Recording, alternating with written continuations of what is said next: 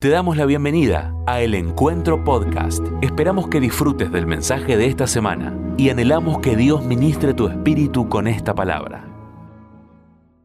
Esta semana tuve varias reuniones con gente que no es de la iglesia, con gente que no es cristiana, gente que está sin entender nada de lo que pasa. Por eso siempre digo que es un, tiempo espectacular. Las crisis, no porque uno le encante las crisis, pero desde el punto de vista de, de las buenas nuevas, de poder transmitir el mensaje de salvación, no hay mejor momento que, que las crisis. Y tuve esta semana varias personas que me pidieron charlar un rato, entrevistas, y entre las cosas que conversamos surgían este, los interrogantes, ¿no? Eh, porque nadie entiende nada de lo que pasa ni lo que pasará. Y me quedó grabada ahí una frase, ¿no? Que se convirtió en el título de esta reflexión que quiero compartir esta tarde. Eh, alguien me dijo, ok, ya entendí, pero ayúdame, decime qué hago con mi ansiedad. y por eso le puse de título, ¿qué hago con mi ansiedad? a esta reflexión. Eh, claro, eh, es un tiempo donde la ansiedad es protagonista, ¿no? Sobre todo por la incertidumbre de lo que va a pasar. Cuando uno tiene que vivir un mal tiempo o un tiempo difícil, pero con reglas claras. Mira, este tiempo comienza acá, termina acá. Yo recuerdo una vez que me profetizaron a mí algo que no era nada feliz, una prueba en la cual Dios me iba a poner y la verdad, pésima la noticia, pero tenía un principio y un final, así que yo me aferré de la mano de Dios y tratamos con Graciela de hacer todas las cosas que, que teníamos al alcance de parte de Dios para pasar esa prueba en bendición, pero sabíamos que tenía un, final. Y cuando terminó y se cumplió, la cosa fue impresionante en bendición de parte de Dios. Pero cuando hay incertidumbre, cuando no sabes, que te encierran 15 días, y nadie le cree a nadie, ¿no? Si alguien cree que te van a 15 y después de 15, 21, después de 21, 7, después 8, y van inventando los políticos que son eh, los reyes del verso, y, y las vacunas y esto, yo le decía a Graciela hoy, cuando, cuando empezó el, COVID, no sé si se recuerda que decían, uno de los enemigos del COVID es el ibuprofeno, que es lo que todo el mundo te dolía la oreja y tomabas ibuprofeno. Le pegaron al ibuprofeno. Ahora dicen que no, que no, nada que ver, que no tenía ningún inconveniente. Yo conozco amigos míos, pastores, que sus médicos los trataron con ibuprofeno y salieron perfectos. Y yo le decía a Graciela eso capaz que esa, esa noticia hizo circular el dueño de paracetamol, no sé, para, para confundir, ¿no? Es todo incertidumbre, nadie sabe nada. Ayer hablábamos con un amigo, digo, no, porque resulta que eh, eh, a, mí me dieron la primera dosis de la, vacuna y me tocó la vacuna china. Dicen que más o menos agua del riachuelo, la primera dosis no sirve para nada.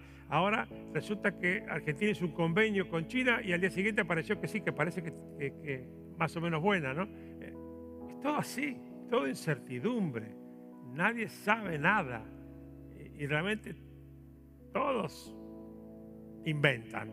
Y cuando, cuando no hay reglas claras, buenas o malas, entonces lo que sucede ahí es que la ansiedad cobra un protagonismo impresionante por no saber el final de la historia.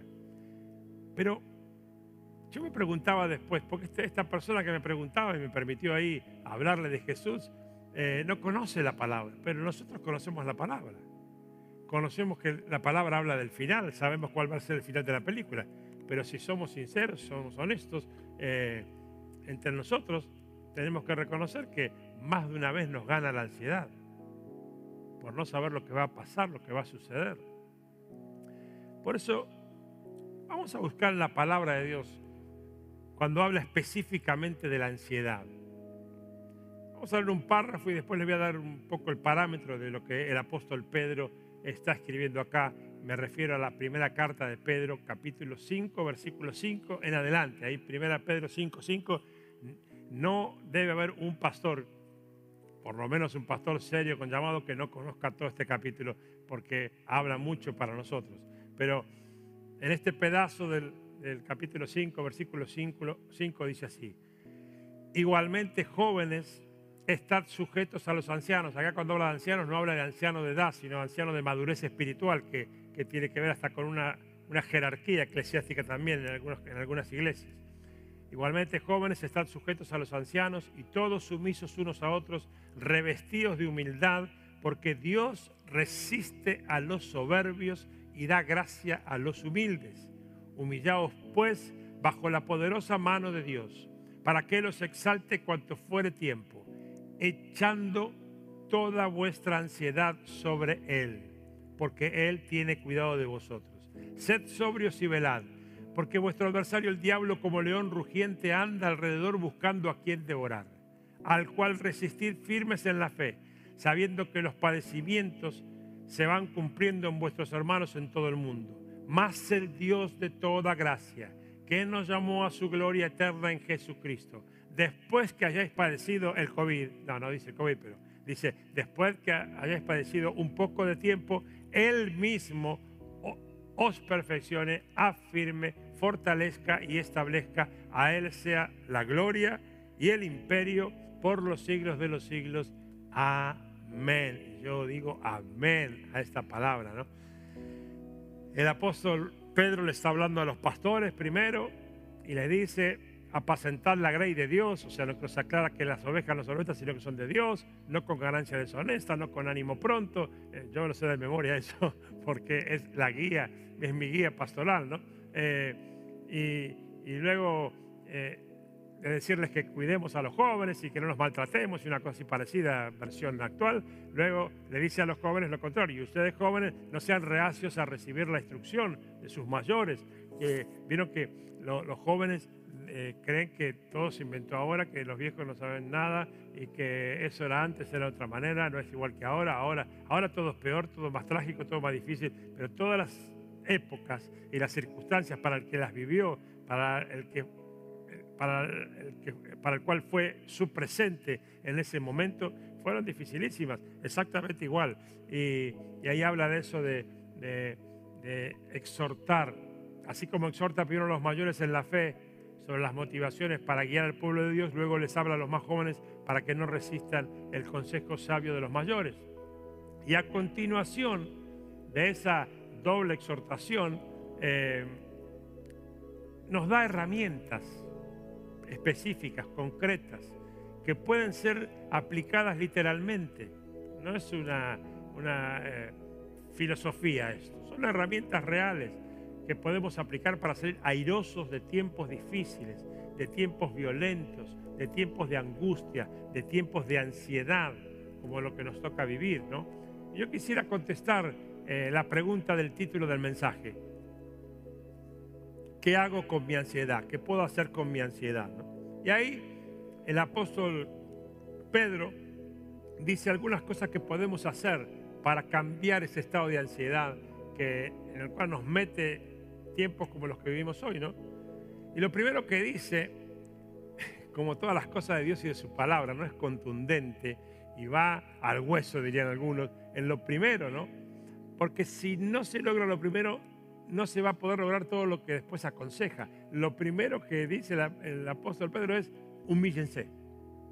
Porque si no nos humillamos, no recibimos ninguna enseñanza ni explicación. Nos creemos que sabemos todo Esas personas que siempre saben todo, tienen respuesta para todo. Bueno, eh, el apóstol Pedro, con, la revelación de Dios, dice, tengo que abrir la puerta para luego decirles qué hacer con la ansiedad.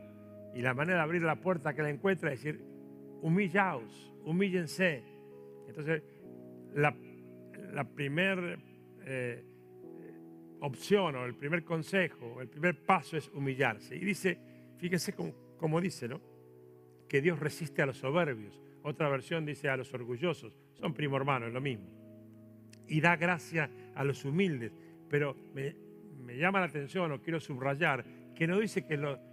Viste que uno puede decir, qué mal me cae ese tipo porque es muy soberbio o muy orgulloso. Y por si alguien eh, se confunde, soberbia y orgullo, orgullo no es simplemente siempre sinónimo de estatus social. A veces cree que solamente la gente de un alto estatus social puede ser soberbia o orgullosa. Y hay mucho orgullo y mucha soberbia en gente de bajo estatus social. No tiene nada que ver con la economía, sino que tiene que ver con el corazón del hombre, que dice la palabra que es engañoso y raíz de todos los males. Pero interesante, porque no dice que le caen mal como diríamos nosotros, ¿no? Dice que él directamente los rechaza. O sea, no tiene opción. Y qué bendición que al mismo tiempo que dice que rechaza a los soberbios, dice que Él da gracia a, los humildes. O sea que todos anhelamos recibir la gracia de Dios, que es, un- es el regalo inmerecido de Dios. Son todas esas cosas que recibimos de Dios sin merecerlas. Y dice que la llave que abre el depósito de la gracia es la humildad. Y por eso los, los grandes hombres y mujeres de Dios son los más humildes, porque no necesitan demostrar nada. No, no están compitiendo con nadie, ni están queriendo mostrar nada. Yo, nadie se enoje conmigo, no quiero que el sindicato se enoje conmigo, ¿no? Eh, yo respeto a todo, pero vieron, esos que para todo, pastor, pastor, pastor, pastor, pastor, pastor, pastor, pastor, y las tarjetas pastor, y, y el, el- Twitter pastor, y el Instagram pastor, y el otro pastor. Yo, no sé si ustedes saben que yo soy el pastor, sabían, ¿no? Y si yo, si yo me pasara diciéndole a cada rato y mandándole mensaje, soy el pastor, soy el pastor, o en mi caso puede ser peor, les habla el pastor principal. ¿Para qué? Quiere decir que yo necesito de eso para que ustedes reconozcan la autoridad espiritual, ¿no? Y, y es bueno entender que, que todo eso, según dice la palabra, limita la gracia. Y cuando uno se siente seguro de quién es en Cristo Jesús, no importa que sea pastor o sea barrendero o portero, como dijo David, prefiero ser portero en la casa de Dios eh, un día que mil años fuera de ella. Entonces cuando vos estás seguro de que estás en el propósito de Dios, haciendo lo que Dios te llamó a hacer, sea lo que sea, no necesitas agrandarte. Y eso no solamente es bueno porque Dios no te resiste, sino que además activa la gracia de Dios sobre tu vida. ¿Se entiende? Ok. Eh, y yo creo que ¿por qué? ¿Por qué Dios dice que rechaza la soberbia y da gracia a la humilde? Yo tengo mi interpretación. Yo esto se lo adjudico a Satanás, al diablo, porque justamente el pecado del diablo fue un pecado de soberbia. Él que era un, ángel del cielo, dice que era uno de los más bellos del cielo eh, y estaba muy cerca de Dios. Y dice que él se llenó de tanta soberbia que quiso ser igual a Dios, quiso ocupar el trono de Dios en el cielo. Y esa actitud de soberbia eh, le costó ser echado del cielo y se convirtió en el enemigo de Dios. Entonces yo creo que, que tiene mucho que ver con eso, porque la raíz del pecado de, Satanás fue la soberbia. Por eso Dios resiste la soberbia. No es que Dios negocia con otras cosas, pero tal vez tenga más espacio para la misericordia que, que frente a la soberbia, porque la soberbia es un paredón que no permite recibir lo que Dios quiere dar. La principal herramienta para combatir, estos tiempos, yo lo llamo, son tiempos de violencia generalizada, no solamente violencia física, que la hay, eh, inseguridad, sino todo es violento. Lo que se habla, lo que se dice, las acciones, las reacciones, todos tienen un común denomi- denominador, que es la violencia de estos tiempos. ¿no? Y la principal herramienta para combatir la violencia de este tiempo es la humildad. Eh, como yo tantas veces les he enseñado a mi esposa y a mis hijos, y ahora a mis nueras y a mis nietos también, ¿no? esto que alguna vez eh, expliqué a la iglesia, de aprender supuestamente a perder para ganar, ¿no? porque eh, esto, esto va desde cosas trascendentes hasta, hasta con un- una cuestión comercial o un, un trabajo que te hacen o lo que sea. El diablo está constantemente dándole a tu vieja naturaleza, esta mañana hablé de las dos naturalezas, está constantemente provocando a tu vieja naturaleza para que se levante en orgullo o en soberbia, y sobre todo si vos sabiendo que vos estás del lado de los redimidos, que tenés la verdad, entonces este, eso que el diablo no lo puede evitar, porque es cierto, lo quiere transformar en algo negativo. Entonces a veces los cristianos nos encontramos en, en pleitos, en discusiones y en cuestiones como queriendo demostrar que somos lo que somos. ¿Para qué? ¿Para qué? Si yo ya sé que soy más que vencedor por medio de aquel que me amó, yo no tengo que construir esa victoria. Esa victoria fue construida en la cruz del Calvario, ¿no? Eh, y por eso digo que, que la humildad es una herramienta espectacular para este tiempo. Yo no tengo que demostrar que soy más que los demás. También a la hora de, de- de charlar con otras personas que tienen otra mirada eh, de lo que tiene que ver con la espiritualidad. Yo no debato con nadie. A veces, che, ¿y vos cómo enfrentás? Yo no debato. Yo les digo, esta es mi verdad. Esto es lo que creí hace treinta y pico de años y lo que me pasó desde que creí hasta acá es esto. Tomalo, dejalo. Porque así hacía Jesús. Jesús no andaba haciendo una conscripción de socios para el club. Esta es la realidad. Ni querer imponer criterios personales, que a veces pasa hasta dentro de la iglesia. En las redes ni te cuento. Yo cuando... ¿Saben qué? ¿Quieren conocer al pastor un poquito más? Cuando por ahí alguien hace un comentario en una transmisión o en una, una charla, lo que sea, de Zoom, y hace un comentario ahí porque eh, con alguna observación, alguna crítica, si hay algo que a mí me fastidia, no es eso, sino que le contesta. Digo, ¿para qué le contesta? No le den protagonismo, por favor. Porque por ahí la persona está hablando sin saber las cosas que pasan o por qué pasan. Y por ahí hablan, ¿no? Y este, deja que hablen. El club de los fariseos no se relaja más hasta el día que Cristo venga en gloria, no es mi problema. Mi problema es hacer la voluntad de Dios y, darle cuentas al jefe cuando termine este momento y Cristo me diga, ¿qué les dijiste? Y yo tenga que decirle, mira, les dije eso. Y, él me diga, ah, que estuviste bien. o, le diga, no, les dije, se les dice un poquito más suave para que no me tengan bronca. Y ahí soné. ¿Cuántas veces he dicho, mi problema no es la gente, mi problema es quien compró mi vida? Es decir, a ver, o sea que ustedes no me interesan a mí, para que le quede claro acá. No, los amo. Gracias por estar acá, y no dejarme solo. Pero mi interés está en agradar a Dios, ¿no? Entonces, eh, ¿qué tengo que demostrar yo más que el otro? Yo soy un simple pecador, redimido por la sangre de Cristo. Esa es la única cuestión en la cual tengo que agrandarme, ¿no? Eh, como decía Pablo, sin algo me tengo que agrandar, es en la cruz de Cristo. No en otra cosa, no en nada mío, en nada personal. Yo no tengo nada que debatir, decía, no tengo nada que discutir mucho menos que agrandarme o creerme el dueño de la verdad, eh, eh, llenarme de soberbia para demostrar eh, que soy quien no soy. Yo debo demostrar con acciones. Sí, debo demostrar con acciones, con actitudes, con no reacciones. A veces debo demostrar que yo conozco la verdad verdaderamente, valga la redundancia, y no porque yo me lo merezco, sino porque Jesucristo es la verdad en sí mismo él mismo dijo de sí mismo, yo soy el camino, yo soy la verdad, yo soy la vida. Entonces, yo, eh, más que llenarme de soberbia por eso o de orgullo, debo mostrar mansedumbre y humildad como mi modelo, porque en definitiva yo sé que Él es la verdad, no yo, Él es la verdad y yo estoy sostenido en Él, que es la verdad. Gloria a Dios, aleluya, ¿no? Eh,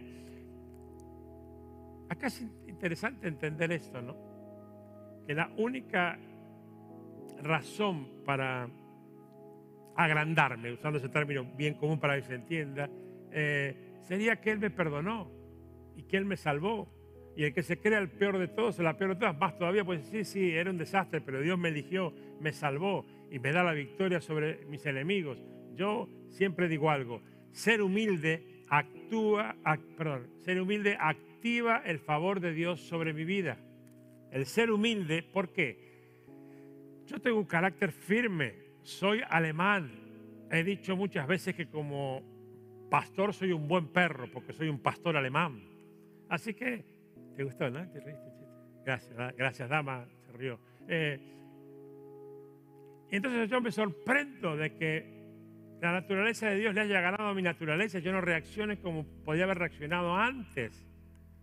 O cuando alguien, viste, cuando alguien sin quererlo lo, lo, lo encerrás con el auto y parece que le pegaste una piña a la mamá, no sé, o, le pateaste a la hija, porque te recorre toda la familia de arriba abajo, ¿no?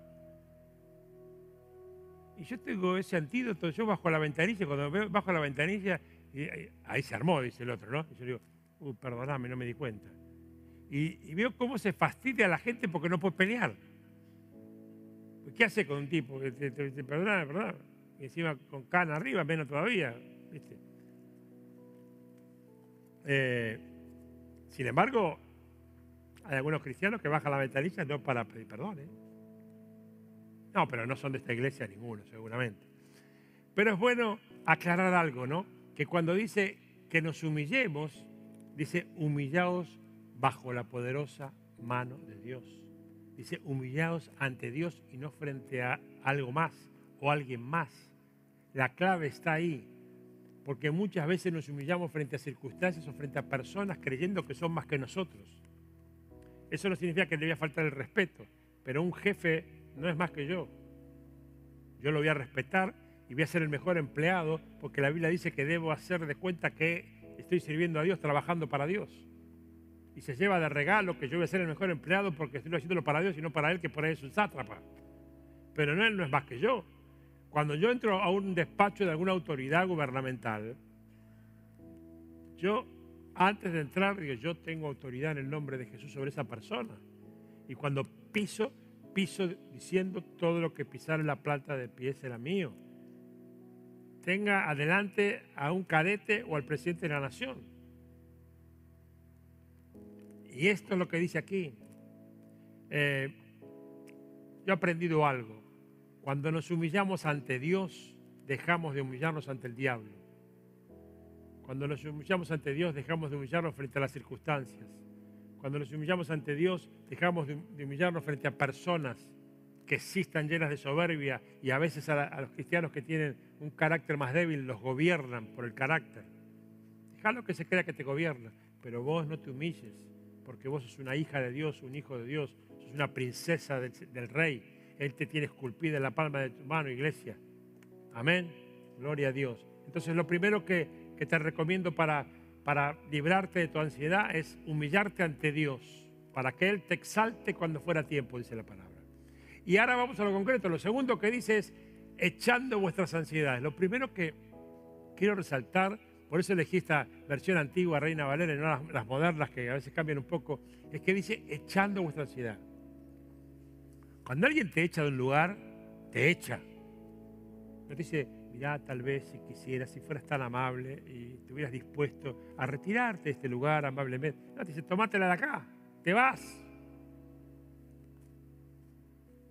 Y, interesante, porque es como que el Espíritu Santo tiene derecho de admisión y dice, a la ansiedad no la quiero, la aborrezco, la rechazo, así que echala, dale una patada y rajala de acá.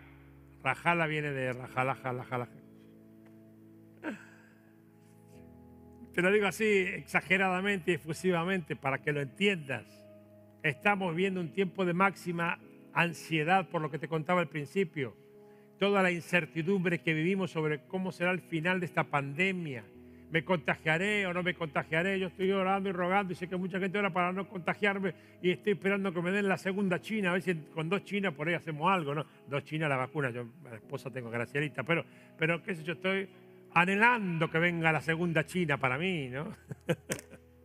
Por si acaso, si sirve, sirve. Y si no, Dios me cuidará sin China y sin Rusia, qué sé yo, no sé. Pero todos pensamos lo mismo, ¿no? ¿Me contagiaré? ¿No me contagiaré? ¿Qué pasará eh, con mi economía? Muchos están con esa incertidumbre preguntándose qué va a pasar, si voy a poder asumir los compromisos o no, los que, ni hablar los que contrajeron deudas, créditos y están pagando y ni saben si van a pagaron este mes y no saben si pagan el mes que viene, y todas esas deudas que se han generado en esta pandemia, mucha gente endeudada con esa maldición que es la tarjeta, que ese plastiquito parece que, que, no fuera plata, pero es plata y después se complica. La gente vive atada a su ansiedad por todas estas cosas.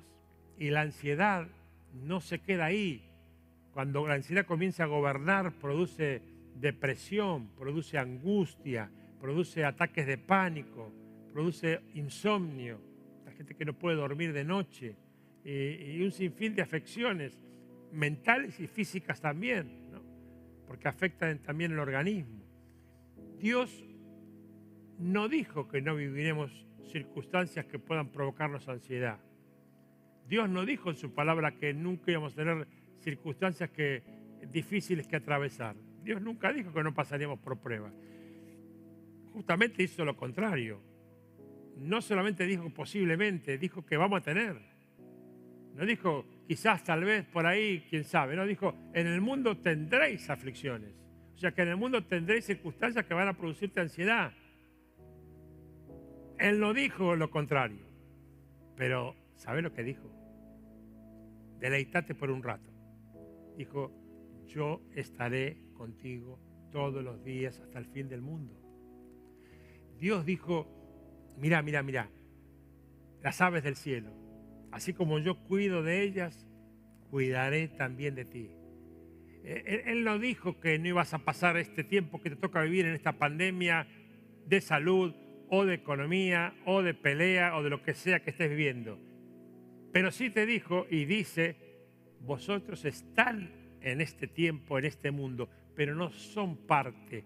Este mundo no los va a poder comprar, no los va a poder ganar, porque ya fueron comprados en la sangre que derramé en la cruz del Calvario por ustedes. Lo que hoy nos dice Dios no es que no pasaremos ningún día difícil, sino dice justamente lo que te produce ansiedad, sacalo de tu vida, llévalo a la cruz, echá vuestra ansiedad en mí, dice el Señor Jesús. Esto es lo que está diciendo esta palabra, echámela a mí, no te la quedes vos, agarrala y echámela a mí, llevala a la cruz y clavala ahí en la cruz donde yo fui clavado, porque yo tengo cuidado de tu vida. Hay que ir a la cruz y vaciar nuestro depósito de ansiedad cada día en la cruz del Calvario. A ver, hoy hablaba, entre otras cosas, de pasar tiempo a solas con Dios, de intimidad con Dios.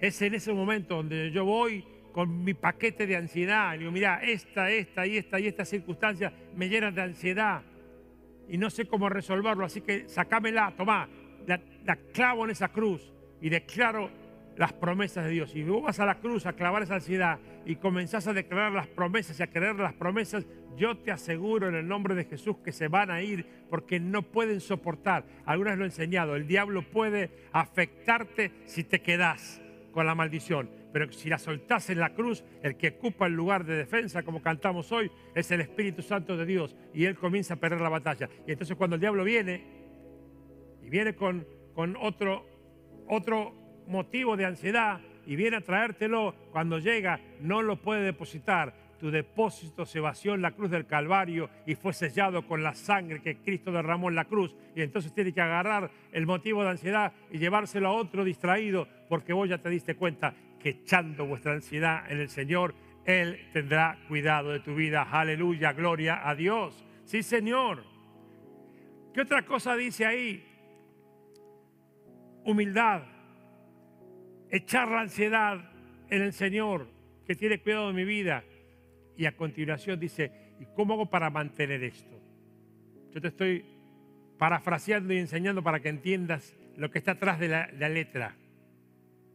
¿Cómo hago? Porque, eh, ¿sabes qué, pastor? Yo, esto como si yo lo hice, pero lo hago y al rato otra vez, y lo hago y al rato otra vez, y luego estoy en un sub y baja constante, porque te faltó algo en el medio, y que también dice acá, velad, velad estar despierto espiritualmente para lo que está aconteciendo, sabiendo que estas cosas están profetizadas y van a pasar, pero si vos te sostenés firme en Cristo, si vos te mantenés enfocado en Él y en sus promesas, no te va a tocar esa peste, porque el lintel de tu corazón está pintado con la sangre del Cordero. Velar, velar es una condición muy importante para deshacernos de nuestras ansiedades y para vencer las ansiedades. No solo se trata de cuidarnos, nosotros nos cuidamos y tratamos de cuidarnos en todo y dar recomendaciones de cuidado, porque Dios nos quiere sanos para seguir levantando el reino de Dios en, la Argentina y en, todo el mundo. Así que nos cuidamos, pero no se trata de cuidarse escondiéndose para que esto pase rápido. No se trata de eso. Se trata, como alguna vez enseñé, de esperar en movimiento, orando, velando, clamando, ayunando, aprendiendo más de Dios aprendiendo más de su palabra y también haciendo guerra espiritual permanente. Porque atrás de todo esto que es real, yo no soy negativista, el, virus existe, mata gente, se ha muerto gente muy querida por mí, eh, hay, hay, mucha gente contagiada, algunos familiares de hermanos de la iglesia han fallecido, es todo real. Pero atrás de esto, como lo decía el domingo pasado, hay una estrategia, hay un espíritu de maldición que el príncipe de este siglo está soltando para quedarse con ganancia cuando termine la pandemia. Y cuando él habla de ganancia, no habla de cosas pequeñas, habla de vidas. Entonces, esta es la manera, haciendo guerra espiritual, echado hasta hacia el Señor, velad en todo tiempo, y resistir al diablo y huirá de vosotros, dice la palabra del Señor.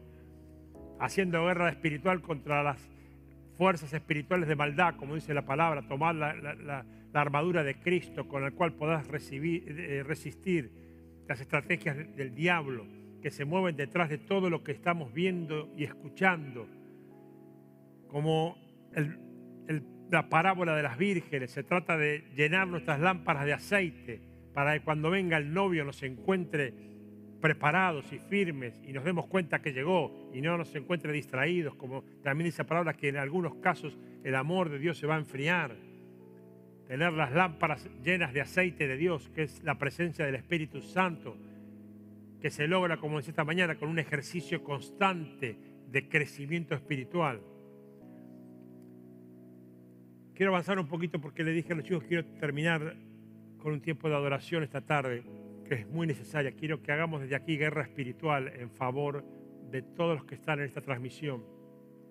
Pero justamente otra de las herramientas que este párrafo del apóstol Pedro nos deja es la resistencia. Yo el, domingo pasado por la mañana hablé de esto, resistir. Pero no habla de resistencia física, ¿eh? no, no, no, no estoy hablando de eso, sino de resistencia en la fe, resistir firmes en la fe al diablo y él huirá de vosotros, dice. Se trata de lo que alguna vez enseñé, de ser personas íntegras, que lo que pienso, lo que creo y lo que digo es lo mismo que lo que hago, con acciones puntuales y específicas. Se trata de vivir lo que creo, es decir, de vivir por lo que creo y no por lo que veo. Tus acciones, tus reacciones, tu manera de vivir está condicionado por lo que ves o por lo que crees. Se trata de eso. Se trata de ser coherente con lo que yo digo creer y con lo que digo ser. Y en, este tiempo somos puestos a prueba constantemente. Se trata de, vivir como tantas veces hemos dicho, eh, para lo eterno y no para lo temporal. Y si yo vivo para lo eterno, resisto las mentiras de los actores de lo, de lo temporal, que están siempre a la orden del día. Yo ya los vi pasar a unos y a otros constantemente en este país, sobre todo por décadas de, un tipo y de otro tipo, de, una característica, color y, lo que se le pueda llamar. Pero mientras los actores de la mentira pasan, Jesucristo vive y reina por los siglos de los siglos. Y Él, Él y su iglesia no tienen fecha de vencimiento, no se le vence el mandato. Jesucristo no va a elecciones para ser reelecto. Él es el Rey de Reyes, el Señor de los Señores. ¿Cuándo? Ayer, hoy y por toda la eternidad. Déjenme aplaudir al Señor. Aleluya. Sí, Señor, ese es mi Señor. En Él sí que me agrando. Yo no soy nadie, pero en Él, claro que me agrando. Yo estoy esperando. Vengan chicos, vengan, quiero, quiero que adoremos y quiero que hagamos guerra espiritual. Yo estoy esperando un día glorioso. Y ese día está cada vez más cerca. Será un día maravilloso. Cristo cumplirá una de sus tantas promesas. Pero sabes qué? Esta no será una promesa más. No será una del montón. Aunque todas son espectaculares y maravillosas. Pero esta, esta es la promesa de las promesas. Será la más grande de sus promesas. Jesucristo vuelve pronto a buscar a su iglesia. El novio viene a buscar a la novia. ¿Para qué? Para casarse. Dice que están preparados para el final de esta historia las bodas del Cordero de Dios, Jesucristo con su novia, la iglesia. Será una boda impresionante. No habrá pandemia ni cuarentena que pueda impedir la gloria a Dios. Será un acontecimiento histórico que va a irrumpir y cambiar todo para siempre. Es el Señor Jesús, el que murió como un cordero, pero vuelve como un león gloria a Dios, a reinar sobre la tierra. Y yo tengo una promesa, yo estaré a su lado, como todos los que hemos recibido a Jesús en nuestro corazón. Esta promesa no es para pastores, es para pecadores perdonados, para vos y para mí. De eso se trata. Entonces, quiero que hagamos algo ahora en estos minutos finales. Quiero que hagamos batalla contra la ansiedad. Así que yo te voy a ir ayudando desde acá. Los chicos van a estar ministrando Vamos a escuchar una canción primero, que es una oración. Quiero invitarte a cantar esta oración. Y luego te voy a ir guiando qué vamos a hacer con la ansiedad, cómo vamos a hacer los pasos espirituales. Por lo menos te voy a introducir y el resto lo tendrás que hacer vos cuando termine esta transmisión. Pero déjame ayudarte. Por ahora, no hagas otra cosa más que declarar la gloria del Señor que está en este lugar. Dale.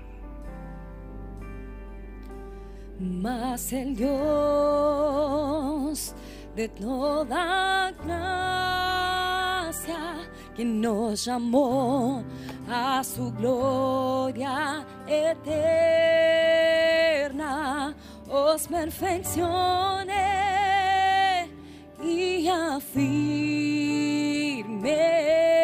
fortalezca y establezca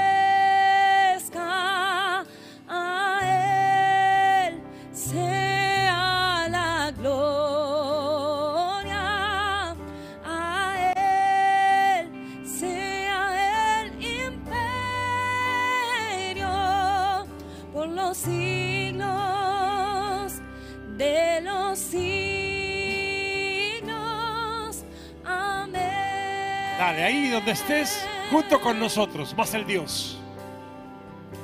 Mas el Dios de toda gracia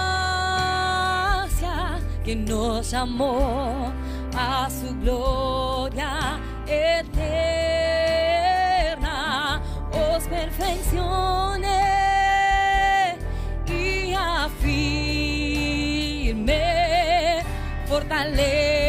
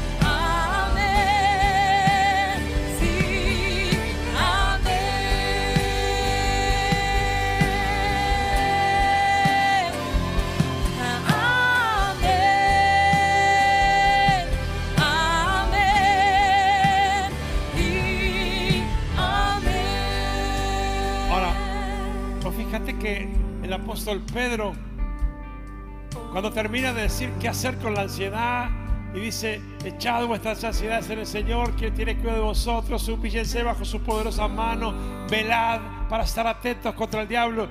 Y luego dice, ¿sabes cómo dice? Dice, y el resto déjenselo a Él. Y luego de, de esas armas que le estoy diciendo, invoquen el nombre de Él. Porque luego de hacer todo eso, tengo algo para decirle. El Dios de toda gracia que lo llamó a su gloria eterna. Él mismo, Él en persona. La Biblia dice que Jesucristo intercede por nosotros ante el Padre en persona. Gloria a Dios. Dejen que Él mismo os perfeccione, afirme, fortalezca y establezca. Y, y denle toda la gloria a Él. Vamos una vez más, una vez más. Más el Dios. Mas el Dios de toda gracia que nos llamó a su gloria eterna. Os perfeccione y afirme, fortalezca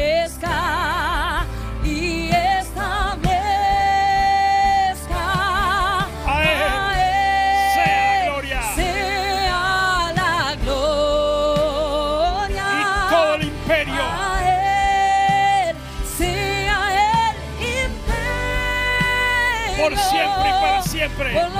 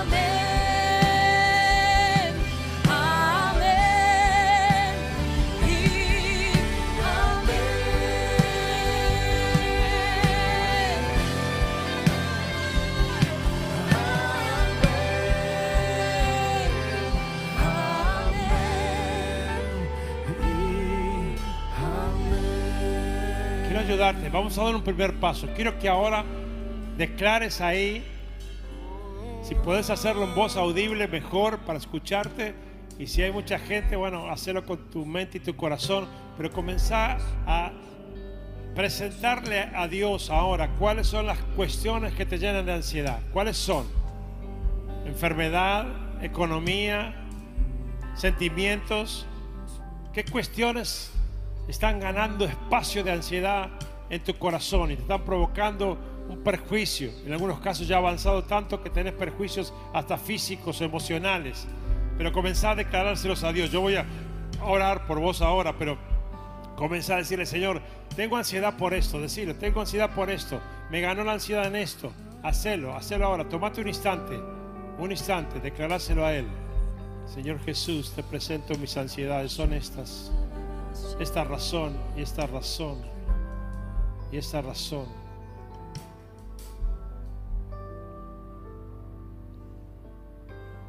Reconozco mi ansiedad por este tema como le hablase a un amigo, decíselo a él ahora. Él está escuchando. Dice que sus oídos están atentos a tus súplicas, a las súplicas de su iglesia.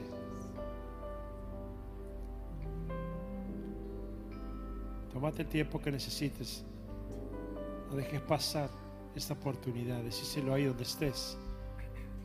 Esta es mi ansiedad, Señor.